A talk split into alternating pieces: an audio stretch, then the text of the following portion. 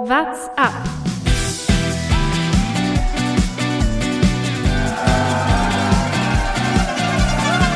Alle rüber, Attack! Alle! Alle rüber! Der Radsport-Podcast. Die Straßenradsportler haben ihre Winterpause schön langsam eingelegt und für die Bahnradsportler geht es eigentlich jetzt nochmal so richtig los. Die Track Champions League steht an, die zweite Ausgabe startet ab 12.11. und eine, die aus deutscher Sicht dieses Jahr zum ersten Mal dabei ist, ist Pauline Grabosch. Pauline, schön, dass du heute im Podcast zu Gast bist. Hallo. Und Jonas Bayer ist natürlich auch mit dabei. Jonas, sorry, ich habe dich einfach nur als Zweiten genannt. Ich hoffe, das ist okay für dich. Ja, äh, hallo. Normalerweise moderieren wir ja vorher noch einen kleinen allgemeinen Teil an. Den haben wir diesmal nicht, deshalb musstest du mich mit vorstellen. Hey, zusammen. Pauline, du äh, bist, wir erwischen dich gerade noch so ein bisschen beim Essen. Du hattest heute einen wahnsinnig harten Trainingstag, hast du uns äh, gerade eben schon verraten. So die letzten Vorbereitungen in Richtung Champions League oder wie können wir das deuten? Naja, so wie man das so schön sagt, bei uns gibt's keine richtige Off-Season. Deswegen es wird immer, es wird, denke ich mal, ganz schön spannend, wenn wir, äh, wenn wir jetzt in Richtung Czech Champions League gehen, weil ich hatte zwei Wochen Urlaub und letzte Woche war die erste Woche zurück im Training und äh, da gut, äh, da der Körper ist jetzt nicht unbedingt so ans Training gewöhnt, deswegen kleine Trainingseinheiten hauen einen schon richtig um, deswegen hänge ich ein bisschen in den Seilen, aber das kriegen wir hier schon alles über die Bühne. Das heißt aber, in den zwei Wochen Urlaub war Trainingspause auch? Also ich sag's mal so, meine Off-Season geht zwei Wochen. Ähm, ich habe definitiv mit Fahrradfahren nichts am Hut gehabt. Äh, ich habe in der zweiten Woche fürs Gefühl und auch fürs schlechte Gewissen und für die Vorbereitung für die Czech Champions League zweimal Krafttraining gemacht. Aber das war's auch schon.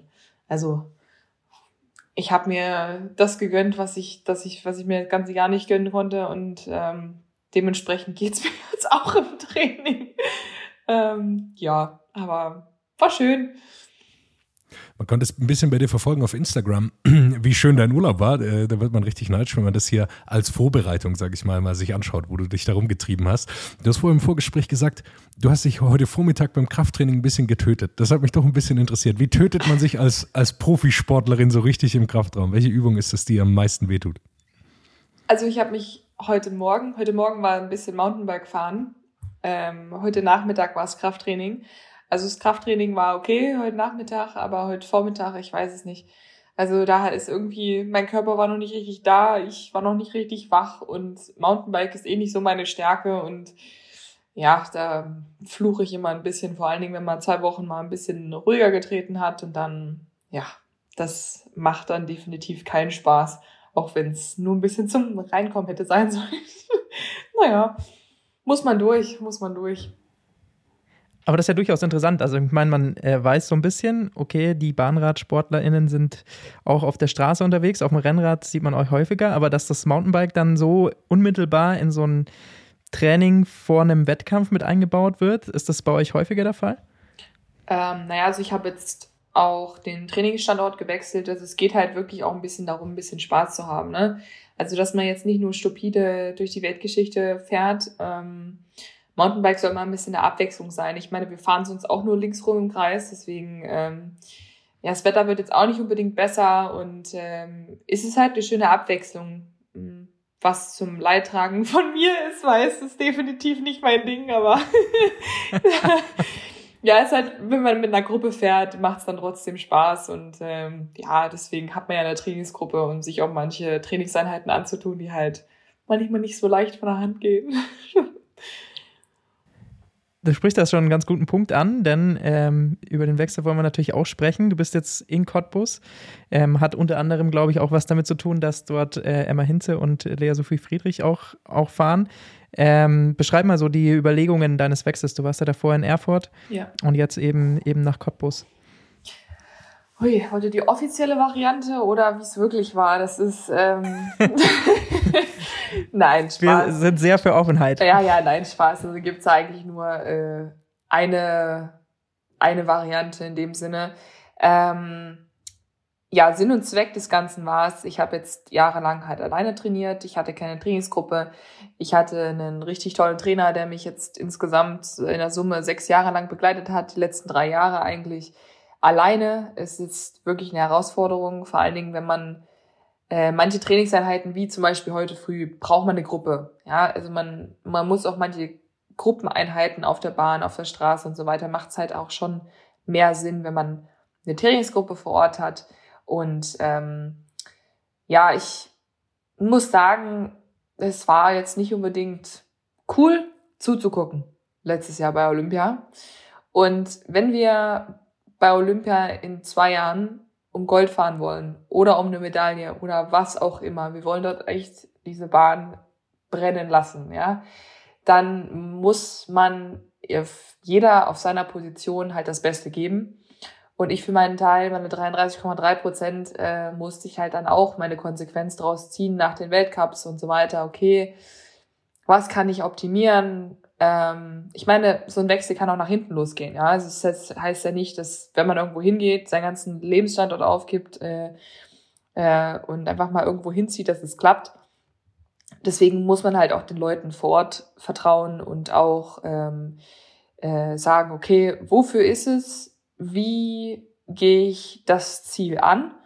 Und ähm, wenn man halt hier in Cottbus die anderen zwei Mädels hat, mit denen man halt zusammen trainieren kann, ähm, muss ja nicht jeden Tag sein, aber wenn das alles ein bisschen zentralisierter ist, sind manche Abläufe einfach einfacher. Und äh, ja, eine Hand wäscht die andere in dem Sinne. Und wenn man halt schon die anderen zwei Mädels hier in Deutschland nicht so weit weg hat, dann darf man doch für einen olympischen Traum doch mal äh, beruflich umziehen, würde ich, wie ich das so schön sage. Es ging alles ein bisschen schneller als gedacht.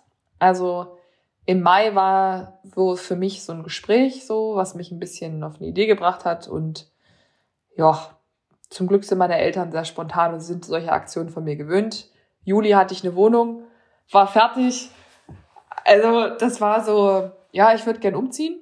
Mein Trainer damals, okay, stehe ich voll dahinter, helfe dir dabei, bin immer noch da, wenn du mich brauchst. Meine Eltern war nicht, das ist so wie im Medizinstudium, wenn man ein Telefonbuch hinlegt, ja, heißt es nicht, warum man es auswendig lernt, sondern äh, bis wann. Meine Eltern haben mich gesagt, bis wann. äh, ja, und dann so schnell ging's. Das ist die Variante und äh, ich hoffe und denke und das wird schon. Also, genau. Geht dabei natürlich auch äh, viel um Teamsprint. Ähm, du hast es ja schon angesprochen, vergangenes Jahr die besondere Situation oder sagen wir so bis dahin die gewohnte Situation, dass äh, nur zwei pro Nation beim Teamsprint an den Start gehen. Bei Olympia 2024 wird es ja dann erstmal so sein, dass äh, auch drei an den Start gehen. Ich bin immer so ein bisschen zwiegespalten. Deswegen die Frage an dich: Ist es so eine Frage der Zeit gewesen, bis es endlich mal jetzt eben drei Fahrerinnen auch geworden sind. Bei den Männern war man das ja schon länger gewohnt. Andererseits frage ich mich, wird es dadurch nicht doch noch eintöniger? Weil wenn man sich die Ergebnisse von euch beim Einzelsprint anschaut, bei der WM jetzt, zweite, dritte und sechste, wer soll euch dann da überhaupt schlagen? Äh, gut. Das ist eine sehr gute Frage. Ich glaube, die, die Presseleute da draußen könnten sich da mal, äh, könnten sich die mal gerne aufschreiben. Ähm, es war eine Frage der Zeit, ja. Äh, waren wir darauf vorbereitet? Nein. äh, natürlich wartet man dann natürlich drauf, dass dann gesagt wird, hier, das und das ist der Plan, so, so setzen wir es um. Natürlich sind wir in einer Anführungsstrichen Luxussituation, dass wir drei starke Frauen haben. Ja. Auf der anderen Seite muss man sagen, dass äh, das wachsame Auge von letztem Jahr zu diesem Jahr, wenn man die Zeiten mal verfolgt, die Konkurrenz schläft nicht. Das heißt jetzt nicht, dass wir jetzt einfach mal so ein easy, easy cheesy, lemon squeezy äh, Goldmedaillen gerannt sind. Äh, wir müssen genauso hart dafür arbeiten. Und ähm, bei der WM Quali, äh, im, also in der ersten Runde, äh, haben wir auch nur mit ein paar Tausendstel die Quali gewonnen. Ja, und dann sitzt man erstmal da und atmet ganz viel. Ja, und versucht ganz, ganz ruhig zu bleiben, weil man ist natürlich darauf, vor, darauf eingestellt. Natürlich, die Konkurrenz schläft nicht. Äh, das haben die Holländer Män Männer auch dieses Jahr äh, mitgekriegt. äh, was passiert, ähm, wenn die Konkurrenz halt auch mal richtig in die Pedale tritt.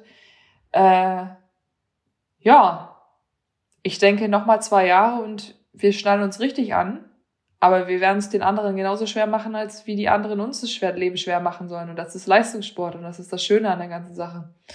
Deswegen, ja, schauen wir mal. Ich meine, wir, wir, haben, wir haben die Luxusvariante, dass wir halt drei auch im Sprint so weit vorne sind. Das muss ja nicht, muss ja nicht heißen, dass wir da so krass unterwegs sind, aber ja. Wir hoffen es, dass ihr so krass unterwegs seid. Ehrlicherweise. Ich auch, ich auch. ja, und ich glaube auch am Ende ist es doch auch die Möglichkeit, dass es ja auch den Bahnradsport der Frauen auch nochmal nach vorne bringt, weil auch andere Nationen äh, weitere Fahrerinnen auf, auf die Strecke bringen müssen, die sehr, sehr gut fahren können, die nochmal anders fördern. Man kann sich nicht mehr auf zwei Fahrerinnen ausruhen. Das gilt ja dann auch für alle Nationen, sondern man will da ja ähm, mehr, mehr rausholen dann wahrscheinlich. Mich würde noch interessieren, weil wir doch eigentlich hauptsächlich sonst über Straßenradsport sprechen, erklär uns doch mal diesen Teamsprint, diese Faszination, die da, äh, das ist ja absolut verrückt, wenn man sich das anschaut. Ähm, erklär uns das mal, nimm uns da mal mit, wie, wie läuft dieser Teamsprint ab und, und was macht es dann am Ende aus? Okay, was macht's aus? Im Endeffekt, wir fangen an, wir brauchen drei Sportlerinnen oder Sportler, die schnell sind. Ja, möglichst schnell auf jeder Situation. Ähm, das ist immer gut fürs Radfahren. Schnell das sein. Das ist schon mal gut, möglichst so schnell schlecht. treten können und das noch äh, auf das, auf das auf dem, auf dem Display auch noch schnell angezeigt wird. Ja, das ist die Grundvariante, ja. Und dann muss man äh, schauen, ich meine, wenn man sich jetzt mal ein Foto von uns dreien anschaut, wir sind doch sehr unterschiedliche Sportlerinnen.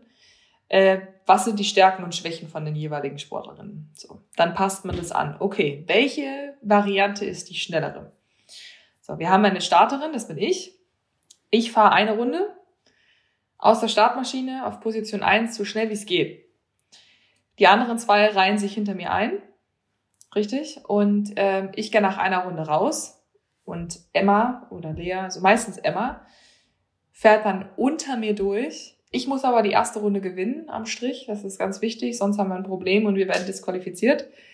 Ähm, Emma fährt möglichst schnell ihre Runde und wenn Emma fertig ist, versucht Lea, das Ganze nach Hause zu fahren. Und diese Abstimmung, die funktioniert ja bei euch wirklich einwandfrei, hat man dieses Jahr auch wieder gesehen. Ihr wart bei der Europameisterschaft in Deutschland natürlich ganz, ganz vorne. Generell muss man ja sagen, Teamsprint, was, was dir super liegt, auch viermal Weltmeisterin geworden, eben zuletzt, jetzt dieses Jahr in Paris, wo auch 2024 die Olympischen Spiele stattfinden werden. War eine sehr schnelle Bahn, das hat man gesehen, wurden einige Rekorde gebrochen, auch von euch. Jetzt natürlich die Frage an dich.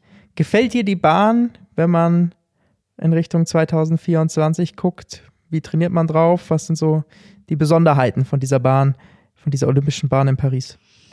Ah, die Besonderheiten der Bahn. Also, es ist eine super, super schnelle Bahn. Ähm, ich mag sie persönlich sehr gerne. Und äh, Fun Fact an der Stelle, ich habe dann meine erste äh, Elite-Medaille gewonnen.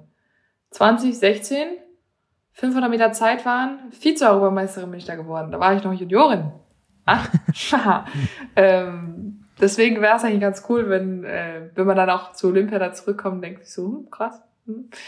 Äh, was man 2024 auf dem Schirm haben muss, ist das heimische Publikum von den Franzosen. Es war irre, wenn ich da kurz reingrätschen darf. Sobald eine Französin äh, irgendwas gezuckt hat, also es war ohrenbetäubender Lärm. So hat sich zumindest am Fernsehen übertragen. Ich weiß nicht, wie es bei euch war, aber. Also ihr, ihr habt wirklich keine Ahnung. Ihr habt wirklich keine Ahnung, wie das war. Also ich meine, deutsches heimisches Publikum aller Ehre, ja.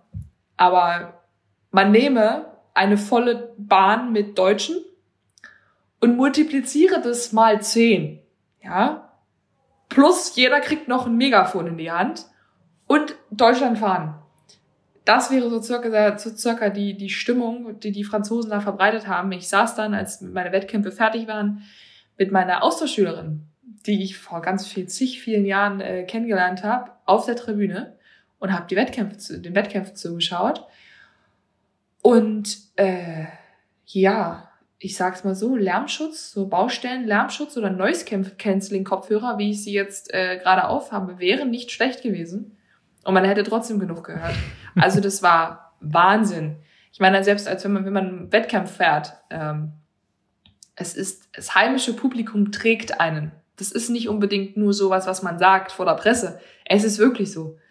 Und äh, das war einfach nur krass. Und es ist so ein Punkt, was wir definitiv auf dem Schirm haben müssen, auch mental. Ähm, sollte man gegen eine französische Sportlerin fahren oder es gegen das französische Team, man muss darauf gefasst sein, ja, weil sowas ist echt ein Meilenstein, muss ich ganz ehrlich gestehen. Ähm, die Bahn ist klasse, darauf kann man richtig schnell fahren. Aber die Menschen, die zugucken, die sind nochmal eine andere, eine andere Liga. Wir nutzen dich jetzt ja immer, also mir kam es genauso vor wie, äh, wie, dir. Also es war unfassbar laut.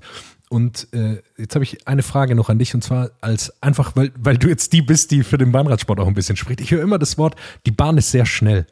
Ich habe überhaupt keine Ahnung, was das bedeutet. Die Bahn ist sehr schnell. Ist es das Holz? Ist es die äh, weiß ich nicht. Äh, woran liegt es? Wie, wie, warum ist eine Bahn schnell und warum ist eine langsam? Meine Vermutung ist ja, sie wird einfach dann ein bisschen kürzer gebaut, damit es ein bisschen schneller ist. Herrje, das wäre ja richtig cool, wenn das, wenn das so einfach wäre. ähm, ähm, nee, also sie ist sehr breit, heißt viel, viel Platz nach oben. Ja, so viel Schwunghügel. Also wenn man sich jetzt vorstellt, man steht auf einem Berg und fährt irgendwo runter, ja, macht schon einen Unterschied, wenn es ein Hügel ist oder ein Berg. Ja, so, das um es mal ganz einfach zu erklären. Ähm, das, äh, die Geometrie, es ist nicht nur ein Holzoval, ja. Es sind, äh, wie lang sind die Geraden, wie eng sind die Kurven, sind die Kurven rund oder sind die ein bisschen spitz zu laufen? Also jetzt nicht spitz, also ihr wisst schon, was ich meine. Also man merkt schon einen Unterschied, wenn man eine, wenn man eine sehr, sehr steile Autobahnkurve mit, mit ein paar hundert Sachen um die Kurve fährt oder ein bisschen langgezogen. Man merkt schon einen Unterschied von Fliehkräften. Äh, so ist es bei uns auch. Und ähm, die Bahn ist sehr hoch. Sie hat schöne Schwunghügel, also wo man runterfahren kann. Ähm, die Kurven geben halt einem richtig schön Druck aus, also in die Gerade rein. Die lässt sich schön fahren. Lässt sich schön fahren. Äh, die Temperaturen waren auch gut. Das heißt, ähm, auch natürlich, wenn die Bahn halt äh, wärmer ist, sind die Bedingungen halt besser. Und äh, ja, das sind so einige Sachen, die da am Wettkampftag eine Rolle spielen. Und das war in Frankreich jetzt schon sehr gut, kann man so sagen. Und jetzt steht eben dann noch die Champions League an, über die wir natürlich auch so ein bisschen sprechen wollen, weil es ist die zweite Auflage. Letztes Jahr äh, große Premiere mit der Siegerin dann eben in der Sprintliga. Es gibt ja da ein, immer eine Sprint- und eine Ausdauerliga, sowohl für die Männer als auch für die Frauen. Äh, Emma Hinze letztes Jahr gewonnen. Dieses Jahr ist sie nicht dabei, weil sie gesagt hat, sie braucht so ein bisschen eine Auszeit. Für dich ist es jetzt das erste Mal dieses Jahr die äh, Champions League. Wie ist dein genereller Eindruck von, von diesem Wettbewerb, auch vielleicht aus den Erzählungen, die du von ähm, Lea Sophie Friedrich und Emma Hinze aus dem letzten Jahr mitgekriegt hast? Also ich hatte letztes Jahr schon eine Einladung, die ich leider ablehnen musste, weil ich einen Bundeswehrlehrgang äh, besuchen durfte. Ähm, muss man als, als Arbeitgeber dann einfach den Arbeitgeber dann ähm, Priorität lassen, was ja in Ordnung war. Äh, ich habe es verfolgt auf dem Fernsehen und allein schon so zuzuschauen, war schon ein anderes Level von äh,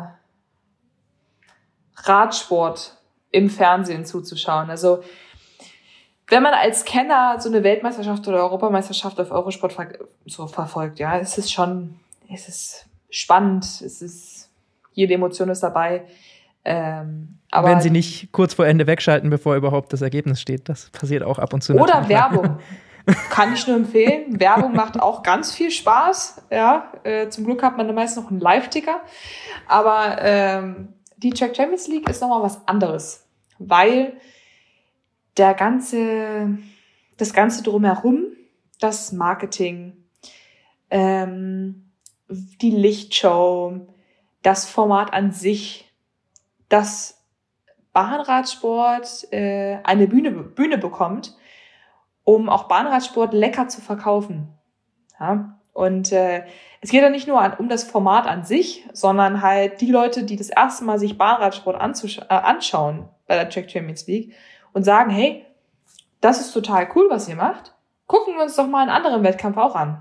Also man sollte das nicht nur kurzfristig so als Chance sehen, sondern auch langfristig. Und die Erzählungen von, von Emma und Lea waren schon echt spektakulär. Natürlich ist es absolut hart, weil mal so eben Kairin und Sprint an einem Tag mit einem Format, was du nicht gewöhnt bist, äh, innerhalb von wenigen Wochen ein paar mehr Wettkämpfe, als dass du es gewöhnt bist, ja, ist halt schon ein bisschen krass, ja.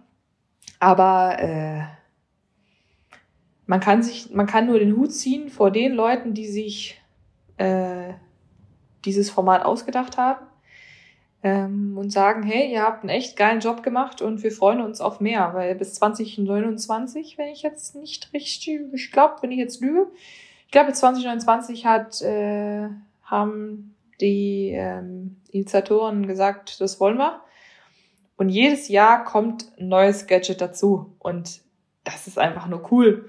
Allein wenn man so als Sportler sich das Ganze anschaut und sagt so, boah, ich will mehr davon und ich will auch Teil davon sein. Ähm, ja, ich glaube, dann hat man als äh, Organisator schon echt ein gutes Ziel erreicht, würde ich sagen.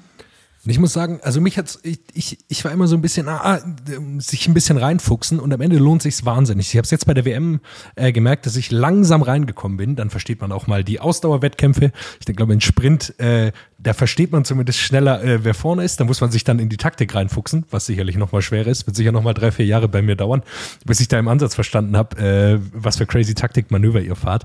Ich glaube, so ein bisschen Werbung können wir dafür auch machen. Das ist, am Samstag geht's schon los, ähm, am 12.11. Und ich glaube, auf Eurosport kann man sich's anschauen. Und äh, wenn man da so ein bisschen Respekt vor hat, äh, muss ich sagen, dass auch die deutschen Eurosport-Kollegen, Lukas hat zwar äh, gesagt, die gehen ein bisschen früh in die Werbung oder äh, gehen vom Sender oder wie auch immer. Äh, aber ich fand sehr cool, wie die das gemacht haben. Ich hoffe auch, dass Lisa Brennauer wieder dabei ist. Die fand ich spektakulär gut als Expertin, auch weil sie es mir erklärt hat, ähm, was eigentlich gerade passiert und, äh, und so weiter. Das habe ich jedem die Empfehlung auch aussprechen, sich das anzuschauen. Du hast Pauline gerade, finde ich, einen ganz interessanten Punkt angesprochen, weil es ist ja schon eine Riesenumstellung, wenn man sich sonst eure Sprintturniere anschaut. Also wenn man jetzt äh, mal den Sprintwettkampf nimmt, dann ist da auch immer Quali und die ersten beiden Runden an einem Tag, äh, Halbfinale, Finale dann am nächsten Tag. Ähm, beim Teamsprint hast du auch schon gesagt, sind es ähm, eigentlich immer so drei Fahrten dann äh, an einem Tag. Die, das ist natürlich äh, auch schon extrem viel, aber wenn man jetzt durchrechnet, wenn man im Kairin und im Sprint, und das sind die beiden Wettbewerbe, die bei jeder der Stationen, der fünf Stationen, der fünf Wettkampftage bei der Track Champions League ausgefahren werden.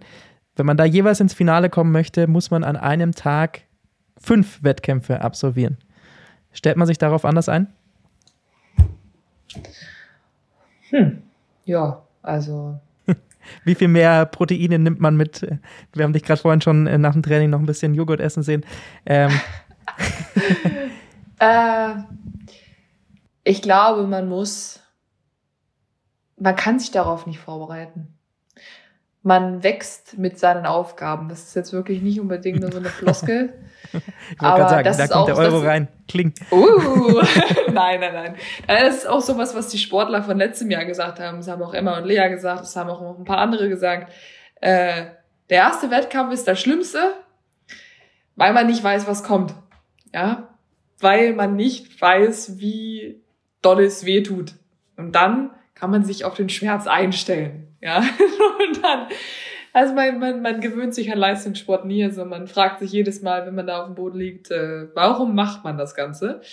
Man liebt es trotzdem, man macht es immer wieder und ähm, das ist, glaube ich, der Spaßfaktor an der ganzen Sache, dass es mal was anderes ist.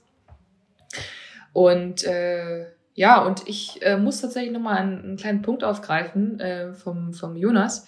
Ähm, dass Bahnradsport mal einfach, also Anführungsstrichen einfach äh, verkauft wird. Ähm, beim Medientag hat jemand was Cooles gesagt, einen coolen Vergleich. Ich war jetzt in Paris letzte Woche. Ähm, da haben wir ein paar Fragen äh, beantwortet, so als aus Sportlerperspektive und so weiter. Und so ein Herr, der auch mit der Organisation zusammenarbeitet, hat gesagt, okay, das Format ist entstanden bei Bahnradsport, wenn man kein Kenner ist, ein bisschen viel Wissen auf einem Fleck ist.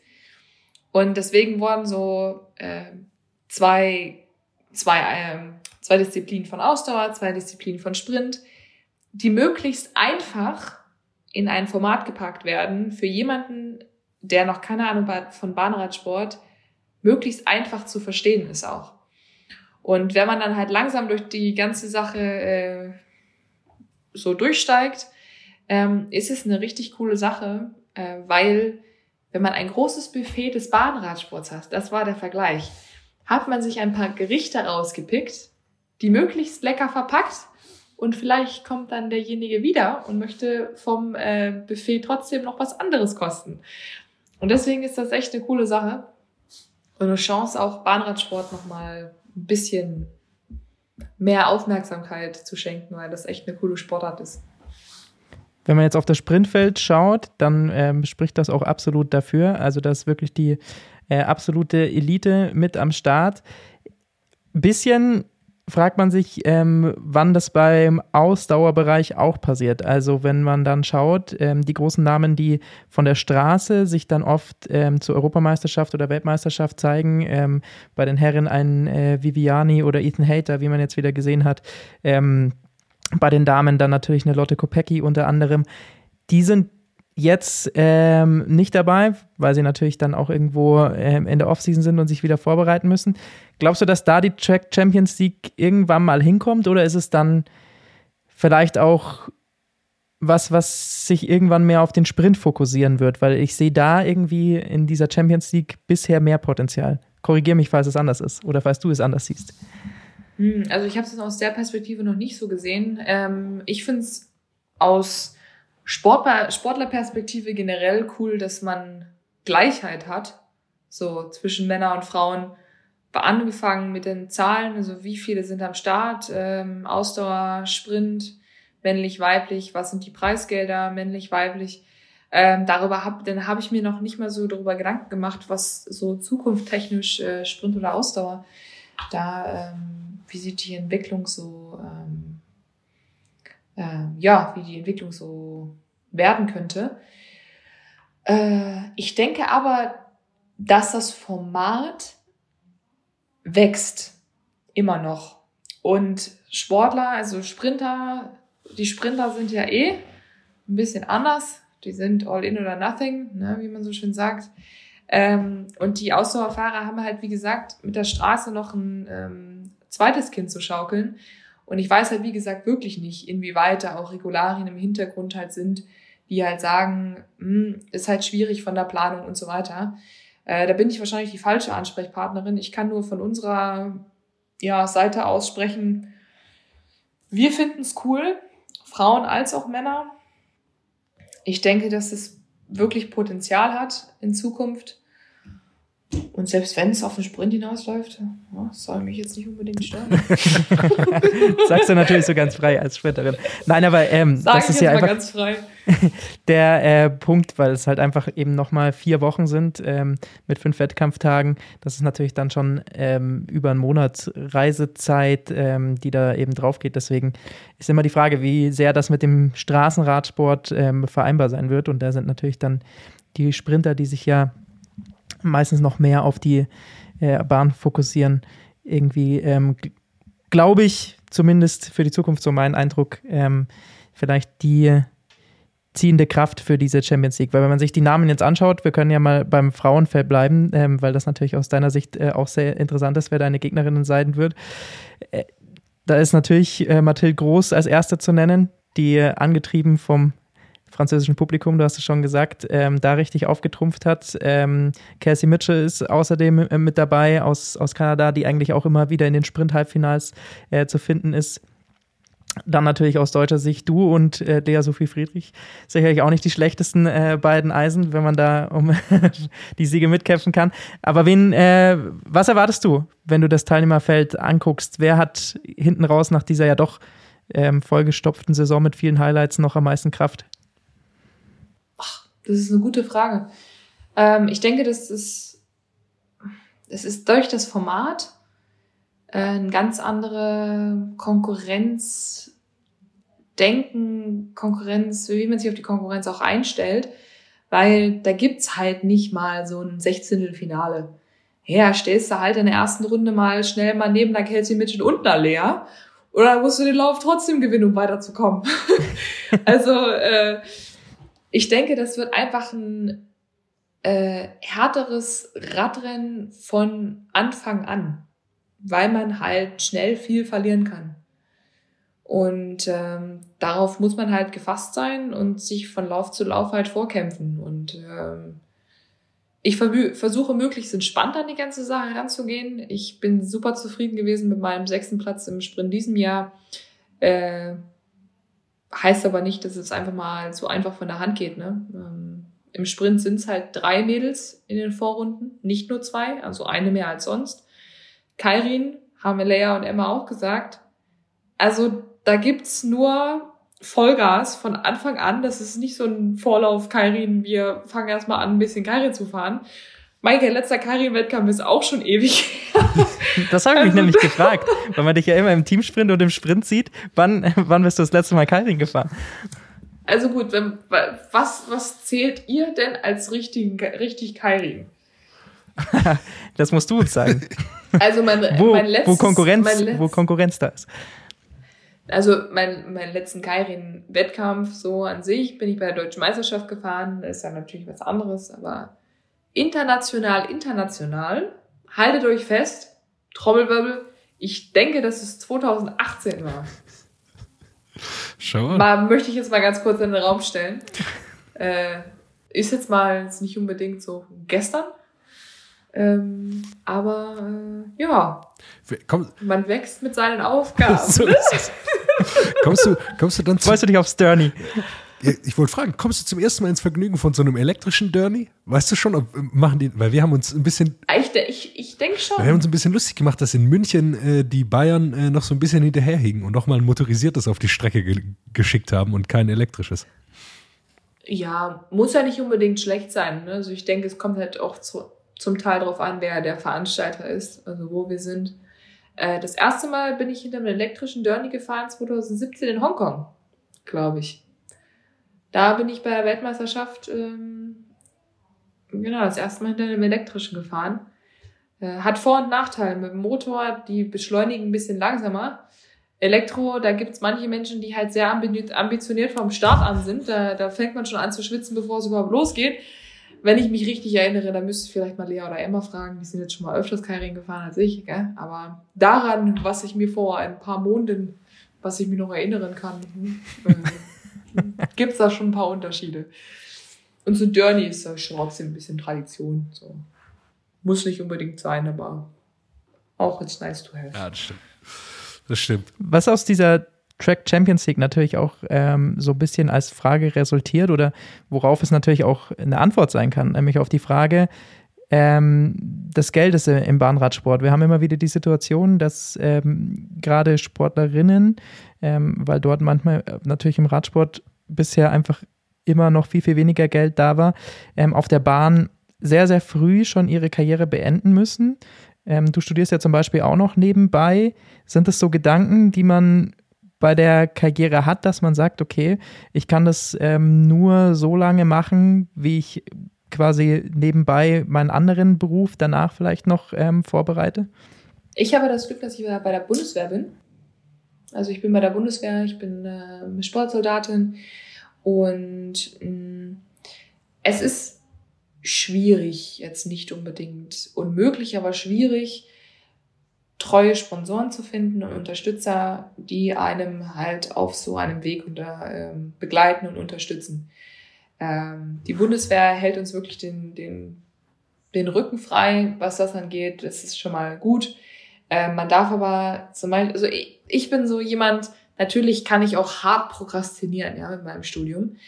Ähm, um jetzt noch ein bisschen Realität hier reinzubringen, ich bin hier keine Vorzeigesoldatin, äh, würde ich schon sagen. Ich bin eine Vorzeigesoldatin natürlich, äh, aber kein, nicht unbedingt so, dass ich sage, ich bin nicht so eine normale Studentin, die jeden Tag dazu kommt zu studieren. Trotzdem möchte ich für mich und mein Gewissen was machen dass ich weiß, dass wenn ich doch irgendwann aus welchen Gründen noch immer ausscheiden sollte, dass ich schon irgendwas angefangen habe oder schon fertig habe. Äh, wir werden halt jährlich verlängert und da kann mal schnell mal eine Verletzung kommen oder was auch immer. Man kann es halt nicht planen, wie lange im Sport man unterwegs ist. Und deswegen ist so eine Check Champions League natürlich eine Chance, ähm, einmal Wettkampfkilometer zu sammeln, auf der anderen Seite auch äh, durch die ganze Medienpräsenz sein Image, Image aufzubessern ähm, und in welche Kategorie man immer auch, auch immer man später möchte. Ne? Man sollte jede Chance nutzen, die man hat, sich auch auf die Zukunft vorbereiten, weil wir haben nur ein begrenztes Zeitfenster, wo wir schnell Radfahren können im Kreis. Ne? Und selbst wenn ich, weiß ich nicht, klopf mal aufs Holz, äh, selbst wenn ich nächstes Jahr keinen Bock mehr habe, sollte, sollte nicht der Fall sein, aber ich habe viel zu viel. Äh, ja, ich möchte, ich möchte das schon sehr, ja. äh, aber selbst wenn ich sage, nächstes Jahr, ich möchte es nicht mehr, sollte man trotzdem einen Plan B haben. Und äh, heißt nicht, dass mein Plan A nicht funktioniert, aber ein Plan B beruhigt in meinem Fall. Das sind, äh, sind wahre Worte auf jeden Fall. Und man hofft natürlich, dass die Track Champions League ähm, dahingehend vielleicht das Image und dann natürlich auch irgendwie langfristig ähm, die Bezahlung, die Sponsoren irgendwie in ähm, den Bahnradsport weiterbringt und dass sich das dann ähm, eben diese Frage auch irgendwann erübrigt. Weil auf dem, selbst im Straßenradsport ist es ja so, dass ähm, es für diejenigen, die letztendlich nicht ganz vorne dran sind, auch ähm, schon sehr schwierig ist. Aber da glaube ich, ist es mit den Verträgen oft noch ein bisschen leichter als dann eben im Bahnradsport. Dann hätte ich zum Abschluss, hätten wir noch so ein, äh, eine ganz spezielle Frage. Jonas, du wolltest sie eigentlich äh, stellen, ich bin einfach mal so frei. Denn was uns beim Bahnradsport äh, immer so ein bisschen äh, die Frage stellt, wenn man es im Fernsehen sieht, es ist unglaublich viel los in der Mitte dieser Bahn. Mhm. Und es sind unglaublich viele Wände, Absperrungen, überall äh, sitzen Leute auf Fahrrädern, halten sich und so weiter warm. Es ist ein richtiges Labyrinth. Wie schafft man es, sich da nicht zu verirren? Oder hast du dich vielleicht sogar schon mal verirrt? Haha, ha. Uh, okay. Das ist Anekdote? Echt, echt eine super Frage. Vor allem mit ähm, 3000 Laktatwert im Kopf nach einem äh, Teamsprint zum Beispiel. Ich weiß nicht was. Fluchtwege frei halten, Freunde. Das ist eigentlich das A und O. Ähm, ja, also, ja, gut. Das ist ja, ist ja äh, alles eine Strukturfrage. Ja. Das heißt ja nicht, dass man da irgendwelche speziellen Wege gehen muss, um irgendwie sich den Weg zu seiner Kabine zu erkämpfen. Ähm, natürlich hat man auch Trainings, äh, Trainingseinheiten vorher, wo man sich einen Lageplan verschaffen kann. Wo muss man hin, wenn man fertig ist? Oder wo muss man hin, wenn man zum Training oder zum Wettkampf will? Und wenn man sich das erstmal gemerkt hat, ist alles, ist alles in Ordnung. Es sieht alles ein bisschen chaotischer aus, als es ist. Äh, tatsächlich gibt's halt, jede Nation hat seine eigene Box mit ganz vielen Absperrbändern und was weiß ich und 15 Rollen, 13 Stühlen und 15 Betreuern und 38 Sportlern. Man denkt jedes Mal, wenn man ankommt bei der Veranstaltung, äh, bevor alles aufgebaut ist von, unserer, von unseren Physios, Trainern, wie auch immer, das passt niemals. Niemals. Niemals. Wenn Ausdauer und Sprint gleichzeitig in der Kabine sind, man denkt sich, man muss sich einen Stuhl teilen. Ja, so viel Platz ist da. Also, äh, dann hat man auch drei Rucksäcke, äh, vier Paar Schuhe und drei Helme und man weiß man weiß ich nicht, man, man, man sitzt und schläft auf seinem eigenen Zeug. Es funktioniert. Jedes einzelne Mal. Ich weiß trotzdem bis heute nicht, wie das funktioniert. Es funktioniert trotzdem. Es ist so ein eingespieltes Team. Es ist, ah, wie nennt sich das? Jede Box hat sein eigenes Ökosystem. Das kann man schon fast so sagen. das funktioniert dann schon irgendwie. Und, äh, und äh, um die auf die kleine Frage noch zum Schluss einzugehen, wenn man den Weg nicht selbst findet. Man wird geschoben, wenn man vor Laktat nichts mehr sieht. Ja, also es wird schon sichergestellt, dass man entweder irgendwo hingelegt wird und später abgeholt wird oder dass man direkt zur, zur Box gefahren wird. Das funktioniert schon irgendwie. Also da gibt's genug Leute, die wissen, wann sie uns assistieren oder ja, mehr diktieren müssen. Das ist in Ordnung. Das, das kriegt man schon hin. Aber ist man dann während so einem, wie kommt man überhaupt in diese Mitte rein? Ist man da während dem Wettkampftag dann auch so ein bisschen gefangen oder gibt es da unterirdische Gänge? Ja, man geht unter der Bahn durch. Ah, okay. Also da gibt's Tunnel, man verirrt sich eher in den Tunneln zum Innenraum, als dass man sich in einem Raum äh, ja, verirrt, weil das ist wirklich manchmal ein Krampf, weil jede Tür gleich aussieht und dann weiß man nicht, wo man abbiegt und dann biegt man einmal falsch ab und dann weiß man nicht mehr, wo man ist. Also das, das ist mehr mehr ein Krampf als alles andere. Aber für alle die, die es äh, wissen wollen, wir müssen so ein witziges äh, Schild die ganze Zeit so tragen, was man so um, die, um den Hals hängt, eine Akkreditierung. Wenn man die vergisst, kleine Anekdote an der Stelle, man muss zurück zum Hotel. Gar nicht cool, wenn man aufgeregt ist. Ja, deswegen schreibt man sich das hinter den Löffel seit Tag eins. Als junge Sportlerin habe ich das einmal gemacht, ich mache es nie wieder. Äh, man knotet sich das an, an den Rucksack dran, dass man es ja nicht vergisst. Ja nicht. Ja, und dann kommt man da wie so eine Eintrittskarte, kann man dann, wird man da so reingelassen und dann darf man da unter die Bahn und in das Labyrinth, wie man es so schön, so schön sagt, darf man das Labyrinth betreten. Das Weltmeistertrikot alleine reicht also nicht aus, wenn man das anhat. Nee, tatsächlich nicht. Also selbst wenn man dort mit einer Medaille und einem Trikot, diese Securities nehmen ihren Job sehr ernst, was auf der anderen Seite auch gut ist. Selbst wenn man aber trotzdem mit einem Deutschland-Trikot, Helm, Rad, volle Montur da steht und erzählt, hey, pass auf, ich habe die Akkreditierung im Innenraum vergessen, weil man auf Toilette war. Nee, nee, mm, die dürft, die, nee, kommst du nicht rein. Okay, macht mal einmal, Freunde, das macht ihr einmal und nie wieder. Also das, nee, dieses Trauma muss man wirklich einmal erleben, dann weiß man, was man hat an diesem kleinen Stück Plastik. das kennen, das kennen Lukas und ich so ein bisschen. Wir, wir arbeiten bei den Medien und für Medienvertreter gilt das Gleiche mit Akkreditierung. Ich äh, hänge die mir auch immer aus, aus panischer Angst an die Hotelzimmertür, damit ich die nicht vergesse. Weil sonst, vor allem wenn man in der Gruppe unterwegs ist und irgendwie einen Bus anfährt und dann äh, zu sagen, ah, scheiße, ich habe meine Hotelkarte ja. eine halbe Stunde entfernt im Hotel vergessen, äh, dann Worst Case. Gibt's richtig Worst Probleme. Case. Akkreditierung und Startnummern plus Anzug oder Schuhe, Helm. Ganz witzig, ähm, ich weiß, ich erzähle ganz schön viel, aber ganz witzig, wenn Emma und ich uns ein Zimmer teilen. Wir packen unsere Rucksäcke abends. Machen sie morgens, bevor wir zur Radrennbahn gehen, trotzdem nochmal auf und gehen die Liste zusammen durch. aber was haben wir? Wir gehen von unten durch. Schuhe, Socken, Beinlinge. Haben wir Anzüge? Zwei Stück. Haben wir An Startnummern? Zwei Stück. Haben wir Kopfhörer, Magnesia, Handschuhe, Akkreditierung, alles fein. Und wenn beide alles sagen, check, jeder hat eine Hotelkarte, jeder ist richtig rum angezogen, dann verlassen wir das Zimmer. Vorher steigen wir in keinen Shuttle ein, selbst wenn wir ein, äh, ein Taxi holen müssen.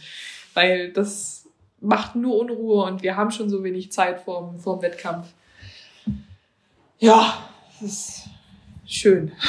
Du bist fast immer mit Emma Hinze auf dem Zimmer, oder? Ihr kennt euch ja auch schon, habe ich, hab ich gelesen, sehr, sehr lange. Ihr wart ja auch schon auf dem äh, äh, Sportgymnasium zusammen in, in Kaiserslautern damals.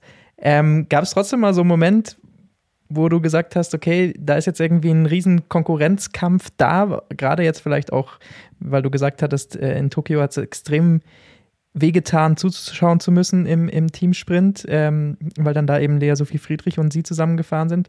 Wo du dir irgendwann auch mal gedacht hast, oh, kann jetzt diese Emma Hinze da nicht mal aufhören, die ganze Zeit vor mir rumzufahren?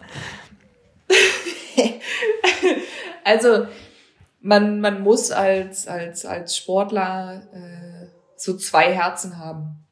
Muss ich, muss ich ganz ehrlich gestehen.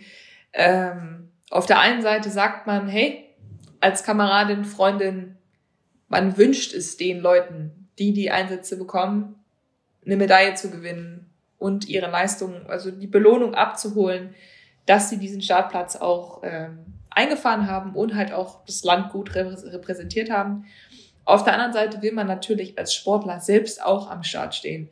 Und wenn es nicht weh tut, dann hat es nicht mehr die Bedeutung für einen, die es eigentlich haben sollte. Ähm, heißt, wenn ich jetzt nochmal kurz auf Tokio anspielen darf, ich habe geheult wie ein Schlosshund, als die Mädels über den Zielstrich gefahren sind. Auf der einen Seite boah, mein eigener olympischer Traum. Ich bin hier gewesen, aber ich hätte hier auch sein können. So, so ein bisschen so Wehmut. Und auf der anderen Seite dieses, diese, diese Freudestränen, dass die Mädels eine Medaille gewinnen, äh, gewonnen haben oder gewinnen konnten.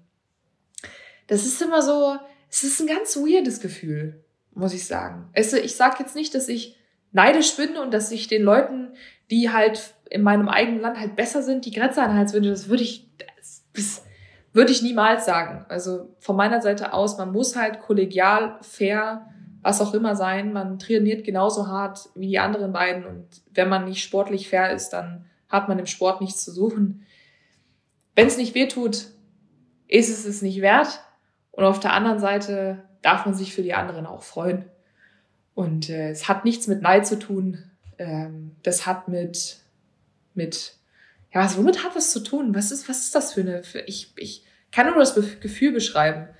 Das Aber, ist schwierig. Ich weiß nicht, ob es dafür ein, ein, Wort gibt. ja, ich, ich weiß nicht. Das ist so eine Mischung aus Kameradschaft und Ehrgeiz, die man. Sehnsucht beides, vielleicht so ein bisschen. Ja, ich weiß das hat, nicht. ist nicht so negativ konnotiert wie, wie Neid. Ja, also ich, die Entscheidung wird vom Bundestrainer getroffen. Man darf enttäuscht sein, man darf traurig sein, wie auch immer, wenn man nicht eingesetzt werden sollte. Auf der anderen Seite kann es auch einmal andersrum gehen. Ja, so, man selbst wird eingesetzt und jemand anderes fährt nicht. Ersatzfahrer sind aber genauso wichtig, weil die einen den Rücken frei halten. Und das war dann sozusagen mein Job, den ich dann angenommen habe. Heißt aber nicht, dass ich äh, locker lassen werde in Zukunft, ja. Also ich bin auch noch da und ich kann genauso Rad fahren. Und selbst wenn ich, ja, wenn ich jetzt Sechste war, kann ich vielleicht trotzdem irgendwann mal nochmal wieder Medaillen im Sprint gewinnen. Aber man weiß es nie. Und das ist Sport, das ist Leistungssport. Man arbeitet hart zusammen und gegeneinander. Und äh, man darf Konkurrenzdenken haben am Start- und Zielstrich. Aber alles, was, was danach passiert, sollte man sportlich, fair und ähm, auch kameradschaftlich sein. Und das ist so ein Ding, was ich was man sich in den Jahren auch aneignen muss. Als junger Sportler ist es immer so ein bisschen schwierig, das emotional so zu trennen, dass man sich das nicht ganz so zu Herzen nimmt. Aber ja, ich bin ja schon ein paar Jährchen unterwegs ja, im Velodrom war, deswegen. ja. Und, und, umso schöner, wenn ja dann dieses große gemeinsame Ziel zur dritt gerade genau. eben dann 2024 ist. Ähm, das wäre ja dann vielleicht die Versöhnung für, für euch alle drei. Denn auch Lea Sophie Friedrich und Emma Hinze haben ja da auch, glaube ich, noch so ein bisschen eine Rechnung offen, was das Edelmetall Und angeht. ich werde dafür, ich werde dafür auch alles tun, dass wir diese Rechnung dies, dieses Mal begleichen, das nächste Mal. Ich habe genauso gelitten, auch wenn ich nicht dabei war. Also ich weiß ganz genau, was ist. Also wir machen es den anderen genauso schwer wie die anderen uns. Deswegen schauen wir mal, was am Ende unterm Strich dann dasteht. Jetzt aber erstmal Track Champions League. Dafür wünschen Correct. wir dir natürlich das, das äh, Beste, auch dass du wieder richtig Spaß am Kairin findest. Vielleicht ist es ja eine neue Passion, die sich dann am Wochenende entwickelt. Absolut, man, man fake it till you make it, gar kein Problem, kriegen wir schon hin. Los geht's auf äh, Mallorca, dann eben am, am 12.11. Das große Finale ist dann das äh, London-Wochenende am 2. und 3. Dezember. Alles, wie gesagt, zu sehen live auf Eurosport.